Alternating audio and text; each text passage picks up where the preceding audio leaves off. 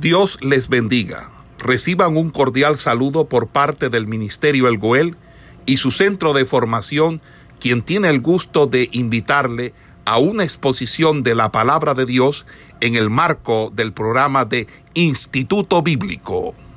Que aparecen en el capítulo 2 del libro de Apocalipsis. Y vamos a estar allí ubicándonos. Eh, en esta mañana hay alguien que tiene levantada la mano. Eh, eh, este, estuvimos analizando, ¿verdad? El, capítulo 7. Eh, el perdón, el capítulo 1 del libro de Apocalipsis, en donde las, las, siete iglesias son representadas con, como con simbólicamente con siete candeleros y sus siete ministros fueron representados como siete estrellas, ¿verdad? Entonces, eh, eh, dice el capítulo 2, la primera iglesia, eh, donde Dios se le revela de Jesucristo. Estuvimos analizando que uno de los énfasis que da el capítulo 1 es mostrar el poderío que tiene Jesús ahora. Porque recuerde que Jesús, eh, en la instancia que tuvo en la tierra, en esa relación con los apóstoles, Jesús estaba, eh, eh, este, en, por así decirlo, se había despojado de la, de la, de la investidura de poder que él tiene como Dios. Recuerde que Jesús no venció a Satanás con, no, lo venció como, como Dios, lo venció como hombre. Jesús nunca dejó de ser Dios. Esto es importante saberlo, porque a veces, eh, bueno, en mi caso, cuando no, no conocía esto, ¿verdad? De pronto yo decía, no, que Jesús echaba lo fuera a los demonios porque él era Dios. Y, y hacía milagros así porque él era Dios. Pero eh, recuerde que Jesús se había despojado de sus atributos divinos. Jesús nunca dejó de ser Dios, pero él sí se, él sí se despojó de su potencia, de lo que tiene que ver con su omnipresencia, de lo que tiene que ver con, con todos aquellos atributos que él tiene de omnisciencia, de omnipresencia. Jesús se despojó de eso.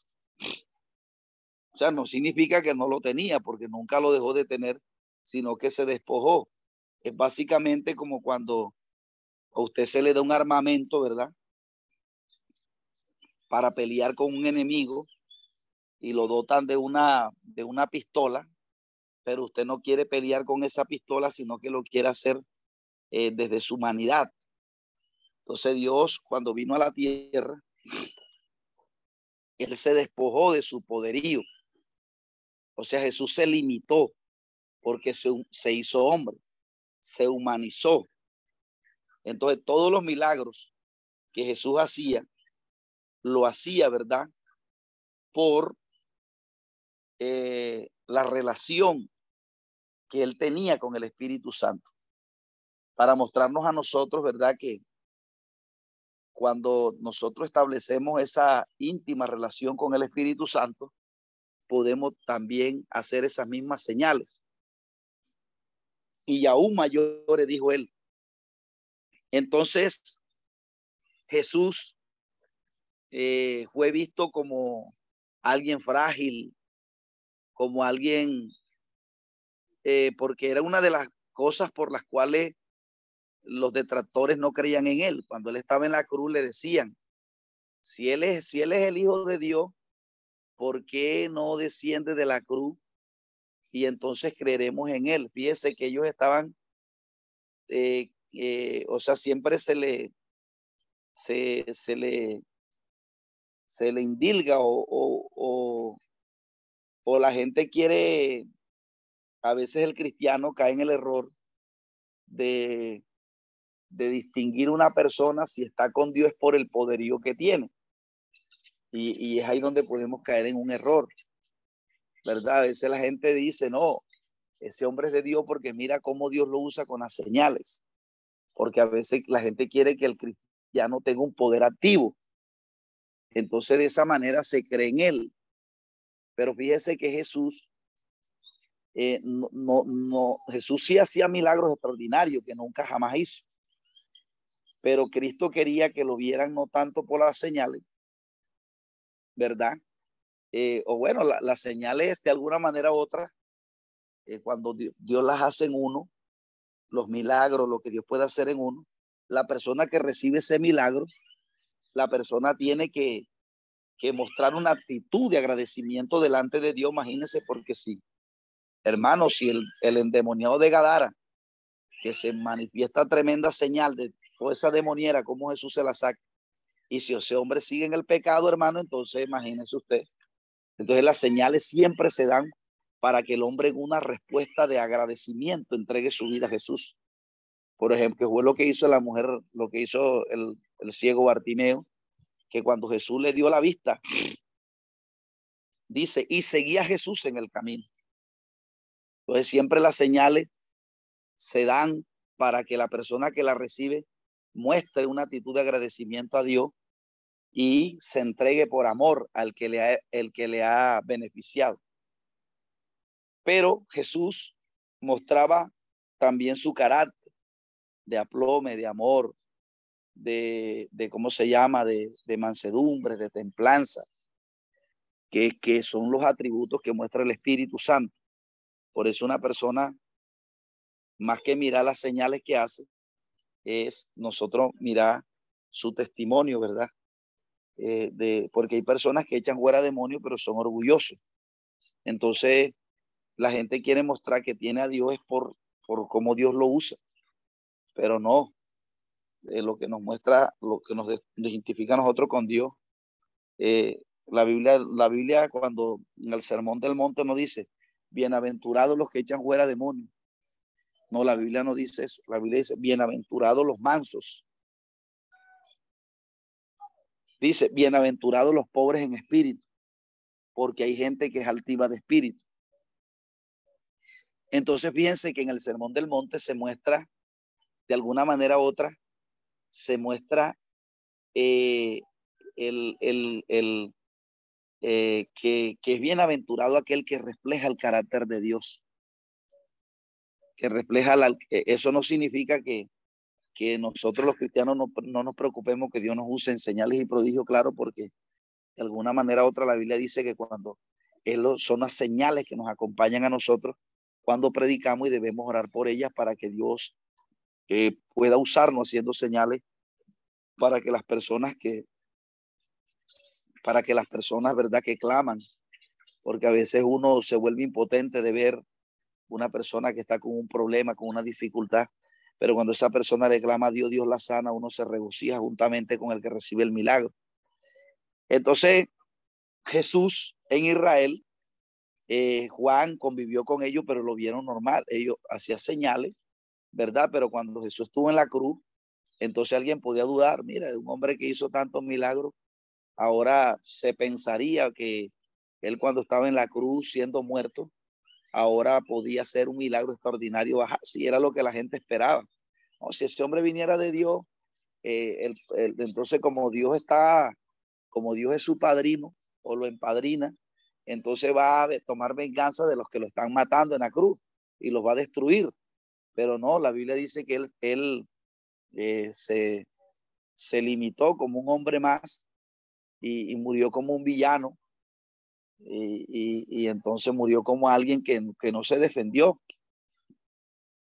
Pero muy por muy, muy, el propósito, fíjese que de la muerte era, era eh, morir como sustituto por nosotros. Mientras que la gente esperaba que Cristo no se dejara matar, el propósito era que Él muriera como un sustituto por nosotros. Entonces, eh, eh, ahora en, eh, el contraste en Apocalipsis que se muestra ya a un Jesús con poderío, ¿verdad? Que ahora retoma el, el, el retoma el, la, la uniciencia, la omnipresencia. Apocalipsis está mostrando a Jesús como alguien igual a Dios en poderío. Por eso lo describe de esta manera. Apocalipsis está describiendo a Jesús de, de una manera de cómo él retoma su poderío, el reino que tiene y que por eso vale la pena seguirlo. Entonces, ya cuando él da el mensaje, ¿verdad? Que él le dice a Juan que él es el que, el que dice que el que estuvo muerto, dice yo soy el primero y el último. Esa expresión primero y último está mostrando eh, la deidad de Jesús. O sea, y dice que el que vivo y estuve muerto, más aquí vivo por los siglos de los siglos, amén. Y tengo las llaves de la muerte. Entonces, escribe las cosas que has visto y las que son y las que han de ser después de esto. El misterio de las siete estrellas que has visto en mi diestra y de los siete candeleros de oro, las siete estrellas son los siete ángeles de las iglesias. Y los siete candeleros que has visto son las siete iglesias. Entonces ahí desarrolla, ¿verdad? Las siete estrellas son los ángeles, que esta palabra ángel, ¿verdad? Que la palabra ángel significa el enviado o mensajero. En este caso, la palabra ángeles se le aplica no a ángeles como lo comúnmente lo conocemos, sino que la palabra ángel también significa un mensajero, un enviado. Se aplica a los ángeles de Dios, pero también se aplica a los mensajeros, es decir, a nosotros, ¿verdad? Que predicamos el evangelio. En este caso se aplica a los pastores que estaban en cada una de esas siete iglesias. Entonces dice, escribe al ángel de la iglesia en Éfeso, o sea, el pastor que estaba liderando la iglesia de Éfeso. Esta iglesia de Éfeso, amados hermanos, es la misma iglesia que fundó el apóstol Pablo. Pero recuerde que ya aquí, para el año noventa y pico, que es donde Pablo está eh, recibiendo esta revelación, ya habían pasado aproximadamente 35 años, ¿verdad? Eh, creo que eh, eh, esta iglesia se funda en Éfeso aproximadamente en el año 55 del primer siglo se funda la iglesia de Éfeso y ya por esta iglesia habían pasado personajes importantes. Por ejemplo, como Pablo, que fue el que la fundó. Después Pablo dejó a Timoteo, ¿verdad? Que claramente en el libro de Timoteo capítulo 1 dice, ¿cómo te rogué que te quedases en Éfeso para que corrigiese lo deficiente? para que enseñes a algunos que están enseñando diferentes doctrinas. Entonces fíjese que esta iglesia tuvo hombres de peso como Pablo, como Timoteo, y, dice, y se dice que Juan, después de salir de Jerusalén, eh, vivió muchos años en, en, el Asia Menor, específicamente quedándose en esta ciudad de Éfeso, donde estaba la iglesia. Y entonces ahora, pero eh, ya eh, Juan, que es el que está recibiendo la revelación, no estaba en Éfeso, sino que estaba en, eh, en la isla de Patmos. Había salido allí por causa del testimonio, dice la Biblia, y estaba preso y allá recibe la revelación. Entonces Dios le da este primer mensaje para que se le enviara a la iglesia de Éfeso. Y dice, el que tiene las siete estrellas en su diestra, el que anda en medio de los siete candeleros de oro, dice esto, es decir, que Dios está, Dios no es ajeno a lo que se hace en las iglesias evangélicas. Dios no es ajeno, ¿verdad? O los pastores no están solos. Fíjese que como Jesús de pronto no se ve literalmente, de pronto uno podría decir, no, Jesús está lejos. No, pero Jesús dice la escritura con esas expresiones que él estaba cerca de todo lo que acontecía lo que estaban haciendo los pastores, ¿verdad? Con la grey de él. Entonces dice que él se mueve en, en, en medio de ellos y entonces él dice, yo conozco tus obras, tu arduo trabajo y paciencia, y que, y que, no, y que no puedes soportar a los malos, y que has probado los que se dicen ser apóstoles y no lo son, y los has hallado mentirosos. Algunas interpretaciones con respecto a las siete iglesias, la mayoría de estudios que usted ve por internet de las siete iglesias lo van a aplicar es, ellos dicen, no, que las siete iglesias es como el periodo de dos mil años que ha vivido la iglesia desde, desde que Cristo la fundó hasta este tiempo. Entonces, ha venido un tiempo donde la iglesia se perece al libro de Éfeso, Ha venido un tiempo donde la iglesia se aparece a Esmirna. Hay un periodo de tiempo que la iglesia se ha, ha parecido a Pérgamo, a Tiatira y a la Sardi. O sea que los dos mil años de iglesia, los dos mil, los dos mil años de periodo que lleva la iglesia, la iglesia ha tenido unos giros. Por ejemplo, en el primer siglo, pero esto no puede ser así porque imagínense la iglesia primitiva comparándose con la iglesia de Éfeso. No, amados hermanos, o sea, la aplicación de las siete iglesias es más, es más o menos al carácter que iba a tener la iglesia, que ya tenía la iglesia en ese tiempo y que más o menos era el carácter que iba a tener la iglesia previo al arrebatamiento de la iglesia. Es el carácter. Entonces fíjese que ya aquí Dios, Dios le escribe a cada iglesia en particular un mensaje. En este caso, el primer mensaje se le aplica a Éfeso. Entonces ya eh, esta iglesia ya no era la misma. Ya había pasado otra generación y los que estaban al frente de esta iglesia, ¿verdad?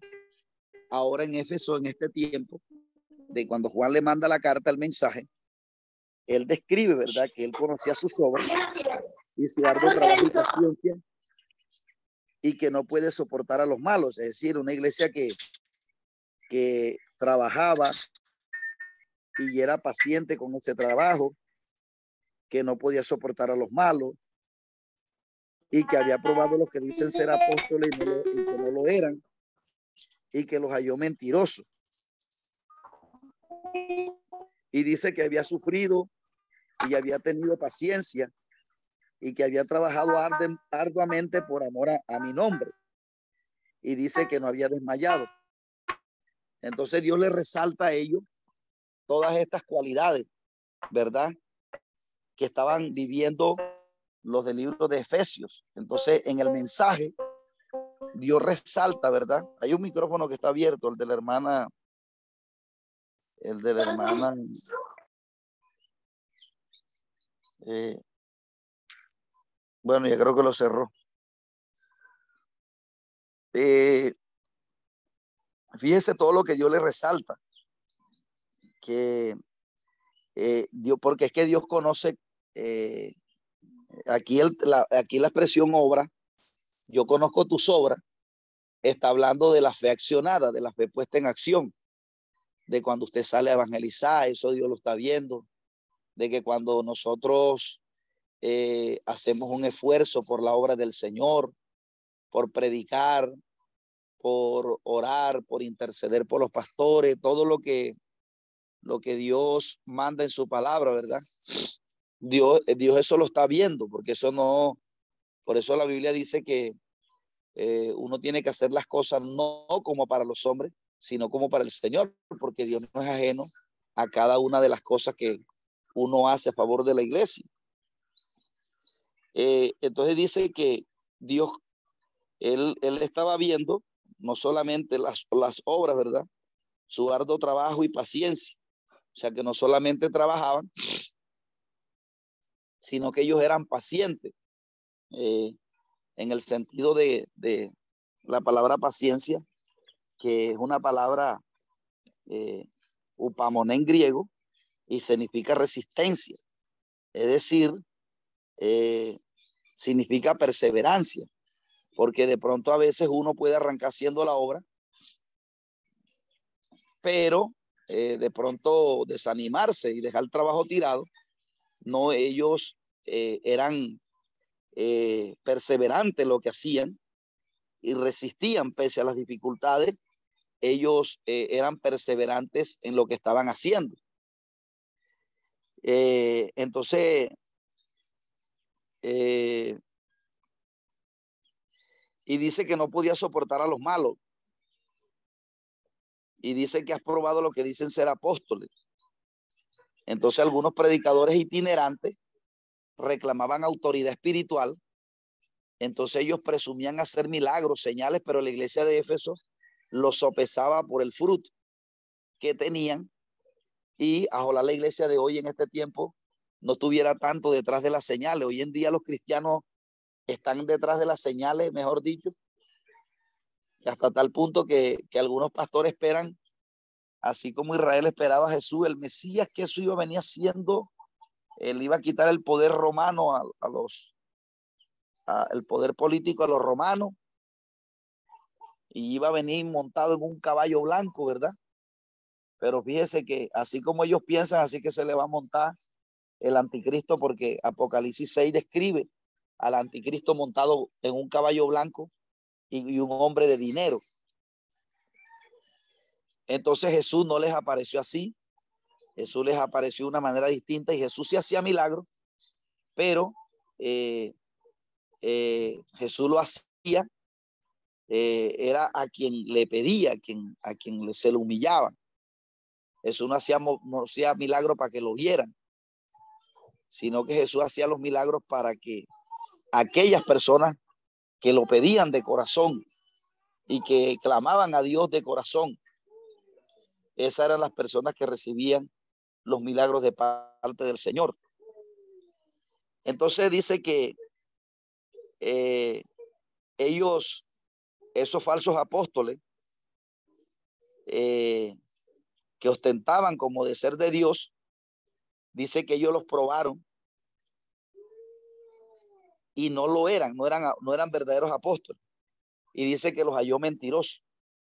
Y ya has sufrido y has tenido paciencia y has trabajado arduamente por amor a mi nombre y no has desmayado. Entonces dice, entonces primero exalta, ¿verdad? Toda la labor, porque Dios no es ajeno a lo que uno hace por la obra del Señor. Dios todo lo sabe. Y él se presenta aquí, se le revela Juan para decirle a Juan que todo lo que ellos hacen estaba siendo visto por él. Es más, dice que él se mueve, dice, dice, el misterio de las siete estrellas que has visto en mi diestra y los siete candeleros de oro, las siete estrellas son los siete ángeles de las iglesias que has visto. Entonces dice, el que anda en medio de los siete candeleros de oro, o sea que Jesús anda en medio y Dios observa todo lo que los pastores, los ministros, todo lo que hacemos en, la obra del Señor. Y Él exalta esa labor. Él exalta todo lo que ellos están tratando de hacer por agradarle a Él. Pero dice la escritura que le, que le, le, le exhorta, ¿verdad? Le exhorta por una actitud mala que ellos están teniendo. Y es que el Dios de amor, y aquí eh, es reflejado el, el, la, en la manera como uno debe predicar, ¿verdad? Fíjese cómo el Señor de una manera sabia, primero exalta toda la labor buena que ellos están haciendo y luego lo malo que ellos están haciendo también se los hace ver es característica de, yo creo que este debe ser el modelo de mensaje para nosotros, de la predicación del Evangelio. Cuando uno traza un sermón, debe llevar esto, este contenido, ¿verdad? Puede ser en este orden o puede ser de, de, de, de invertirlo. Primero, eh, sortar, corregir aquellas cosas que están mal, después mostrar las buenas y finalmente concluyendo, ¿verdad? Con una advertencia y dando como concluye, como lo vamos a ver al final, de cómo concluye este mensaje. Entonces dice que, eh, pero tengo contra ti que has dejado tu primer amor. Bueno, la mayoría de los estudios que yo he visto apuntan que dejar el primer amor es eh, perder la pasión por, por, por, por la predicación del evangelio, por, por de pronto menguar en lo que tiene que ver por la parte activa de la iglesia. Y bueno, yo en síntesis, analizando este pasaje, creo que sí se refiere a eso, pero, pero también se refiere porque en, hemos visto en las líneas anteriores donde le resalta, ¿verdad? Donde dice, y has trabajado arduamente por amor a mi nombre. O sea que ellos estaban porque eh, aquí muestra que ellos estaban trabajando por amor al nombre del Señor. Pero acá ahora le dice pero tengo contra ti que has dejado tu primer amor. Entonces, fíjense que, que acá le dice y parece que hubiera como una contradicción, ¿verdad? Acá le resalta que no ha negado y ha trabajado por amor a mi nombre, pero ahora le amonesta, pero tengo contra ti que has dejado tu primer amor. Bueno, algunos dicen que era que la iglesia de Éfeso era una iglesia, había sido una iglesia bastante impetuosa o activa con respecto a la predicación del evangelio y el carácter que esa iglesia pudo tener, que de hecho cuando uno ve las instrucciones en la carta de Éfeso, porque Éfeso es la carta que más habla de santidad y de carácter, bueno, aparte de las, de las generales, pero Éfeso, fíjese, cuando usted la analiza, e, Éfeso es una carta de, que habla de, de la unidad en el capítulo 4. Fíjese que arranca diciendo en el capítulo 4, y yo creo, amados hermanos, que este amor que está hablando la Biblia puede en un primer sentido apuntar a que uno deje de predicar la palabra y no lo haga con la misma entusiasmo y pasión. Pero mire, vamos a analizar lo que dice Efesios 4. Fíjese que el apóstol Pablo una carta a los Efesios y, vamos a analizar Efesios 4.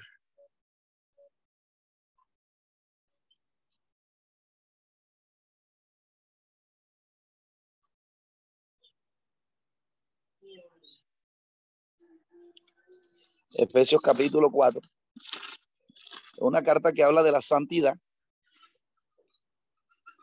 pero también ah, es una carta que que manda que los cristianos tengan un carácter, o sea que, que, porque mire, cuando uno va al decálogo, ¿verdad? O a los mandamientos dice, amarás a Dios con todo tu corazón, con toda tu alma, con toda tu mente, dice. Y amarás a Dios con todo tu corazón. Y a tu prójimo como a ti mismo. O sea, esa es la, la, la, o sea, yo no puedo decir que yo, y fíjese que está hablando Juan, o sea, el mensaje de Dios se lo está entregando a Juan. Y Juan en sus cartas, Juan en la primera carta, Juan es un apóstol que insiste del, del amor entre nosotros como pueblo del Señor. Que debe haber un efecto, un afecto. Porque si todos fuimos nacidos por un mismo Espíritu Santo, tiene que haber una armonía entre nosotros. Porque lo que va a mostrar que yo amo a Dios es cuando yo amo a mi hermano. Y eso lo, lo dice el apóstol Juan en, en sus primeras cartas. Y él comienza hablando de Caín. Es más, cuando Jesús ora por los discípulos en Juan 13, les dice que no les doy un mandamiento nuevo, sino el mandamiento antiguo, que os améis unos a otros porque dice, en esto conocerá el mundo que yo estoy en usted. Y fíjese que siempre que hay un colectivo o un cuerpo que tiene que estar unido, mire, siempre existen las diferencias. Pero las cuando se es espiritual, cuando uno es espiritual, porque es que hoy en día la gente piensa que ser espiritual es echar fuera demonios. Y eso no es lo que la característica de un espiritual. Leamos lo que dice Efesios 4.1. Dice, yo pues preso en el Señor, os ruego que andéis como es digno de la vocación con que fuiste llamado. Con toda humildad. Mire lo que, lo que, mire lo que hace, mire lo que muestre que usted es espiritual y que yo soy espiritual. Un hombre espiritual tiene que ser humilde. Tiene que ser manso. Entonces dice, soportados con paciencia. O sea, hay, otro fruto del Espíritu que es la paciencia.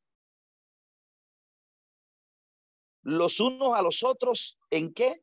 En amor. Ojo. Entonces dice, solícitos en guardar la unidad del Espíritu, que es el vínculo de la paz.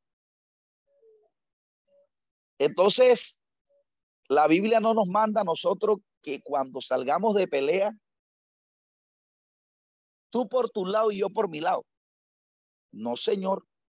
La Biblia nos manda que nos soportemos con paciencia. los unos a los otros en amor. Entonces, aquí está hablando este, el término amor aquí, es el término amor ágape, está hablando, amados hermanos, del amor imputado por el Señor. Cuando yo realmente oro, yo tengo que, yo tengo que, que entender que yo tengo que estar unido al cuerpo. Yo hago una pregunta. ¿Por qué cada quien quiere andar independiente hoy? Independiente Medellín, ¿verdad? No es una muestra de la, no es una muestra de que en un primer sentido sí, está bien. Y uno puede predicar aquí que Dios, eh, que Dios exige de que uno cuando pierde el amor hacia el al servicio de Dios, Dios lo, lo exhorta a uno para que uno retome. Pero también está hablando, pero tengo contra ti que has dejado tu primer amor, es que mire, usted ve que hay pastores, hay iglesias que trabajan por los cultos, por las almas, por esto, por aquello, pero tienen diferencia con otros concilios.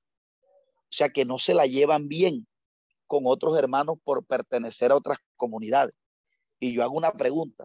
El mismo Espíritu Santo que hizo nacer aquel, es más, hoy en día dos concilios no se pueden unir para hacer un evento masivo en una ciudad, porque entonces se, se, hay un recelo, una cosa. Y la Biblia dice categóricamente, vámonos a, a Juan 13, Juan 13, Juan 13, dice, una manera breve y dice, eh, 13.34, un mandamiento os doy, Juan 13.34, que os améis unos a otros, como yo he amado, que también améis unos a otros. En esto conocerán todos que soy mis discípulos, si tuvieres amor los unos por los otros. Imagínese usted si los concilios se unieran en una ciudad y hicieran un evento masivo y hubiera ese compañerismo entre uno y otro. No estoy hablando de los apóstatas, estoy hablando de los de sana doctrina, que ni los de sana doctrina nosotros nos queremos unir. Y es que sana doctrina no, es ropa solamente, es que nosotros volvamos a soportarnos. pero mire, el, la gente que se une es la gente espiritual. Y la gente espiritual tiene que ser humilde. Porque es que cuando yo, cuando yo digo que yo lo puedo hacer solo, sin tener la ayuda de otro, entonces yo, yo, no, yo estoy siendo, no estoy siendo humilde, yo estoy siendo altivo. Cuando yo digo, no, como si uno va, a tener la actitud que tuvo el rey, no me acuerdo cómo que se llamaba, que en, el Antiguo Testamento el ministerio eh, estaba el del profeta, el del rey y el sacerdote. Entonces, estos tres ministerios debían trabajar unidos para el beneficio del pueblo. Entonces vino un rey que quiso ofrecer el sacerdotismo. O sea, el rey, y también, no, yo también puedo ser sacerdote y voy a ofrecer el sacrificio. Y un sacerdote le dijo, no te metas en el templo porque a ti no te corresponde eso. Y pero como él era el rey, él ofreció y le cayó lepra. Entonces, porque no estaba valorando el otro ministerio. Entonces, amados hermanos, hoy en día hay ministerios que todos lo quieren hacer solo. No, yo evangelizo, yo eh, eh, disipulo, yo mismo formo aquí, yo no tengo necesidad de otro ministerio. Entonces, yo sí creo, amados hermanos, que este primer amor está apuntando también, porque el primer amor es amar a Dios sobre todas las cosas. Y es que yo, la muestra de que yo amo a Dios sobre todas las cosas, es cuando yo amo al prójimo, cuando yo lo amo, cuando yo tengo un compañerismo con mis otros hermanos que, han, que también fueron nacidos por el Espíritu Santo como yo nací. Entonces, hoy las iglesias estamos en competencia. ¿Quién tiene más poder? Entonces, fíjense que allá en la iglesia ahora un supuesto predicador ahí nos mete los cultos los jueves en la puerta de la iglesia. Y se le dijo, varón, pero usted puede hacer el culto mañana, no lo haga hoy. Entonces una cosa, un recelo con una cosa, de quién es más, de quién tiene más poder.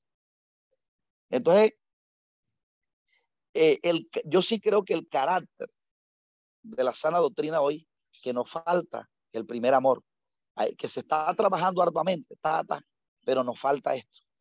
Nos falta que volvamos y, y, y, por eso el apóstol Pablo no era que haya escrito acerca del carácter. Y Efesios 4 te va a hablar de la unidad de la iglesia. De porque después te habla de los cinco ministerios trabajando en unión para que el, para que el, para que el, el carácter, dice, para que ya no sea niño fluctuante. Por eso aquí se está construyendo una visión de cuerpo donde usted esté evangelizando, pero también hay un centro de formación para que las ovejas que se perfilen para un ministerio puedan pasar primero por una capacitación, un entrenamiento, ¿verdad? Porque aquí se se, hoy se ha metido una frase de cajón que el que lo enseña al hombre, que no, a mí me enseña el Espíritu Santo directo. Pero resulta que yo me acuerdo que yo cuando vine a este centro de formación, yo no solamente maduré en el conocimiento de la palabra del Señor, sino también en el carácter. Yo era un hombre que era machista cuando llegué con mi esposa a la iglesia, aquí a este centro de formación. Yo era un hombre machista con mi esposa. Y yo, y, y cómo se llama? Y yo comencé a aprender, ¿verdad? De cómo Dios me fue formando en esa parte a mí también. Y, y no solamente en eso, sino en el carácter de uno, de que uno, de que uno cada día, este, ¿cómo se llama? Necesita ir eh, perfeccionando cosas para una madurez. Entonces, amados hermanos, eh, eh, Dios le amonesta esta, el Espíritu Santo o el mismo Señor le, le exhorta a la iglesia para que retome. Mire lo que le va a decir después. Él, él le amonesta y, le, y, después le va a decir, le dice, volvamos a Apocalipsis, le dice, recuerda por tanto de dónde has caído. Mire, porque uno puede a veces decir, yo amo a Dios, y hay gente, mire, hay gente que no le habla a otra y ellos se derraman lágrimas delante de Dios. Y te amo, Señor, pero, pero no ha arreglado su problema con el otro hermano que tiene diferencia. Y Dios le, y Dios le tiene que decir, mi hijo, Ponte a paz con tu adversario entre tanto que se está en el camino. Porque uno puede caer en ese engaño, ¿verdad? Yo te amo, Señor. Hay gente que uno lo ve, hermano, que eso lloran. Y no se hablan con otros. Se tienen resentimientos con otros. Y no, amado hermano, eso hay que arreglarlo. Porque el, el, el amar al Señor se muestra cuando yo estoy en paz con mis hermanos. Y la Biblia dice, estás en paz con todo, mientras y cuando dependa de vosotros. Entonces dice, recuerda por tanto de dónde has caído y arrepiéntete. Y ya las primeras obras, pues si no vendré pronto a ti y quitaré tu candelero de tu lugar, si no tuvieras arrepentido. Mire, hermano, hay, como, como uno no se ponga paz, quitar el candelero es quitar el respaldo de Dios. porque la Biblia dice que el candelero alumbraba, ¿verdad? Y, la Biblia dice que yo soy luz. Yo soy luz cuando yo tengo mi corazón sano, cuando yo tengo amor en mi corazón, cuando mi corazón no está resentido con nadie. Yo soy luz. Entonces allí. Entonces, ¿qué pasa? Que, que si una persona no se arregla en el camino y si no se arrepiente, ¿verdad? Porque fíjese que Dios, Dios es bueno, Dios le señala y dice, oye, que tienes que arrepentir. La palabra arrepentimiento, metanoia en el griego, significa dolerse por la situación que está viviendo y apartarse. ¿Verdad? Y se le, y se le, y se le, recuerde que aquí obras, porque aquí dice, y ya las primeras obras. Aquí habla, la obra es lo que dice Santiago, muéstrame tu fe sin obra. Y yo te muestro mi fe por mis obras. Es decir, hoy se dice, no, yo tengo fe, pero yo estoy en pelea con mi hermano. No, son las obras las que las que muestran que nosotros tenemos fe. O sea, imagínense que hoy hay gente que están bautizando a otros sin casarse. Entonces, las obras que va mostrando una persona de arrepentimiento me van dando muestra a mí de que ese tiene fe, porque hoy la fe la quieren apartar de las obras. Y entonces dice, no, porque como no vamos a ser salvo por obra. ¿Me doy a entender? Pero entonces, ¿qué pasa? Que, amados hermanos, la fe lleva consigo obras. O sea, yo no puedo decir, yo, yo amo al Dios y yo estoy, y yo estoy en pelea con, con mis hermanos. Por eso es que esta visión que se está levantando de unidad. Mire, si yo, si no, si yo hubiera estado encerrado en una iglesia como la que yo estaba antes, cuando hubiera conocido a la pastora, a los pastores de allá de, de, de, de Santa Marta, de Ciénega, de, de Valledupar, los pastores que, que, que ¿cómo se llama? Que, que es un regocijo para uno conocer a todos los hermanos. Y, y, y, y, esa es la esencia del Evangelio, el amor que debe haber entre uno y otro. Porque el Evangelio hoy en día se ha cogido como una competencia.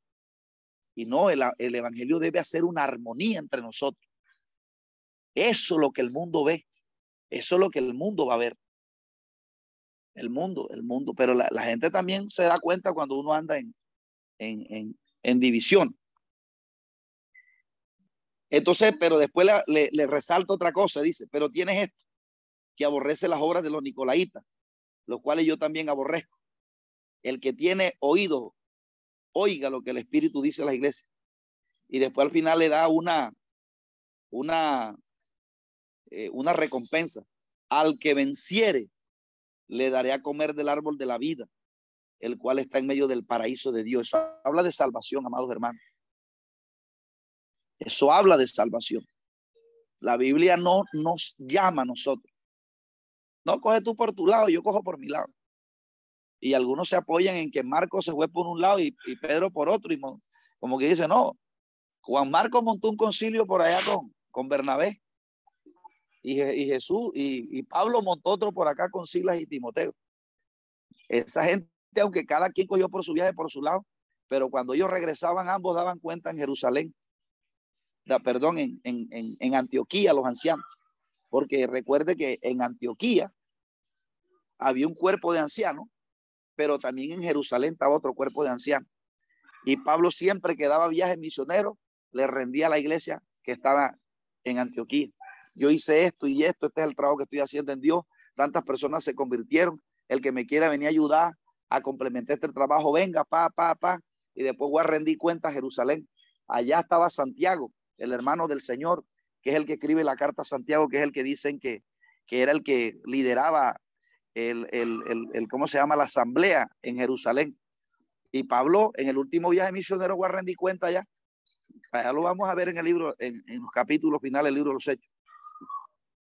Ah, yo creo que yo di esa materia, yo se la di a ustedes, no sé si se la di. Entonces, amados hermanos, eh, ellos también ofrecían las obras de los nicolaitas. Estos nicolaitas y varias posturas sobre, sobre, sobre los nicolaitas. Eh, eh, dice que los nicolaitas, aquí dice los nicolaitas, hay tres opiniones al respecto. Dice que en la iglesia primitiva Ireneo enseñó que los nicolaitas eran seguidores de Nicolás. El eh,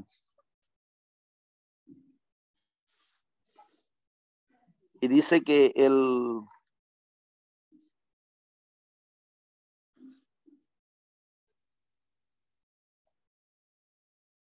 eh, eh, dice que era el converso al judaísmo que fue nombrado diácono. Ah, ya. O sea, en los siete diáconos que están en, en los siete diáconos que están en, en, en Hechos, en Hechos, cuando escogieron los siete diáconos, hay un, hay un diácono ahí que se refiere a Nicolás. Entonces algunos dicen que fue que fue este Nicolás, ¿verdad? Que después se desvió de la palabra, que no sé qué, pero eso no es comprobado.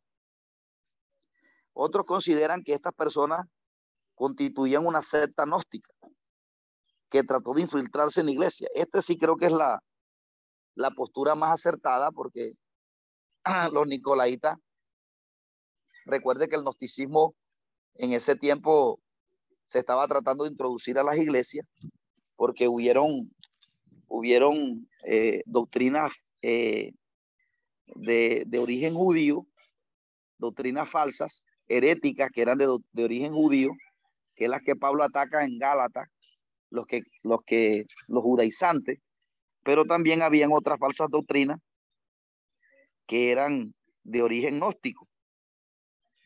Y era lo que enseñaba Marción, y, otra, otras sectas. Entonces, eh, ya en, desde el primer siglo se estaba tratando de enseñar que, que Jesucristo no había resucitado en un cuerpo físico, porque, porque los gnósticos enseñaban que el cuerpo de uno era malo y que lo bueno era el alma. Entonces los gnósticos enseñaban esa dualidad y que Jesús no había podido resucitar con este cuerpo físico porque este cuerpo era malo. Y fíjese que eso ha tenido influencia porque hay cristianos hoy en día que piensan que el cuerpo de uno es malo, que este cuerpo físico es malo, que la carne es mal. Y no, amados hermanos, eso es gnosticismo. No enseñe eso porque eso es gnosticismo. Nosotros, lo que la Biblia dice es que nosotros estamos en una naturaleza que fue afectada por el pecado, ¿verdad? Y que nosotros eh, somos proclive a pecar. Es decir, cuando dejamos de ayunar, de orar, de buscar a Dios, de congregarnos, cuando dejamos esa dinámica, entonces el viejo hombre se nos puede levantar. Es decir, podemos volver a fornicar, podemos volver a adulterar, podemos volver a tomar ron, podemos volver a ser contencioso, orgulloso, grosero. Entonces lo que la Biblia está diciendo es que habitamos en un cuerpo que si dejamos la comunión con Cristo, podemos volver a hacer las obras de la carne. A eso se refiere la Biblia cuando habla de la, de la, de la, del, del, del, del cuerpo, ¿verdad? Del cuerpo malo. No se refiere a que la carne sea mala. Lo que se refiere es que cuando nosotros dejamos la dinámica de buscar del Señor, podemos caer, volver a caer en los designios de la carne. Eso es lo que significa la, la Biblia cuando habla de, cuando se refiere a que nuestro cuerpo es malo, ¿verdad? Pero no que, eh, no, que no. Entonces, eh, estos, estos efesios, los efesios, fíjese, imagínense, los efesios tenían que tener doctrina, porque imagínense, nada más tenían la carta del apóstol Pablo, a hombre, imagínense Timoteo, que es un hombre que los instruyó, y 35 años que habían pasado, 40 años, yo imagino que todavía habían ancianos o testigos oculares de hombres que, o quizá ya los que eh, conocieron a, bueno, Juan todavía estaba vivo, pero ahora estaba preso. Yo me imagino que esta gente tenía doctrina. Y ahí el diablo, los falsos apóstoles no se le iban a meter ahí como si se le metieron a los corintios. Porque los corintios sí se le metieron los, los, los, los opositores de Pablo. Hasta tal punto que los corintios ya menospreciaban a Pablo diciendo que, que no era un apóstol de Dios, que no sé qué. Entonces esta gente estaba bien para la doctrina, pero la única observación que Dios le hace es la de, ¿cómo se llama? La del primer amor. Es decir, que parecía que la relación entre hermanos estaba siendo afectada. Algunos dicen que no, pero hermano, eso es lo que, lo que uno ve, eso es lo que está afectado hoy.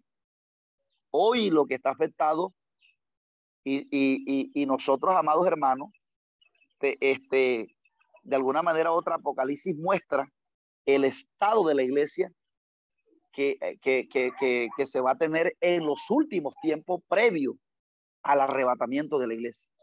Y una de las cosas que está afectada hoy, que no lo podemos negar, es la comunión entre nosotros.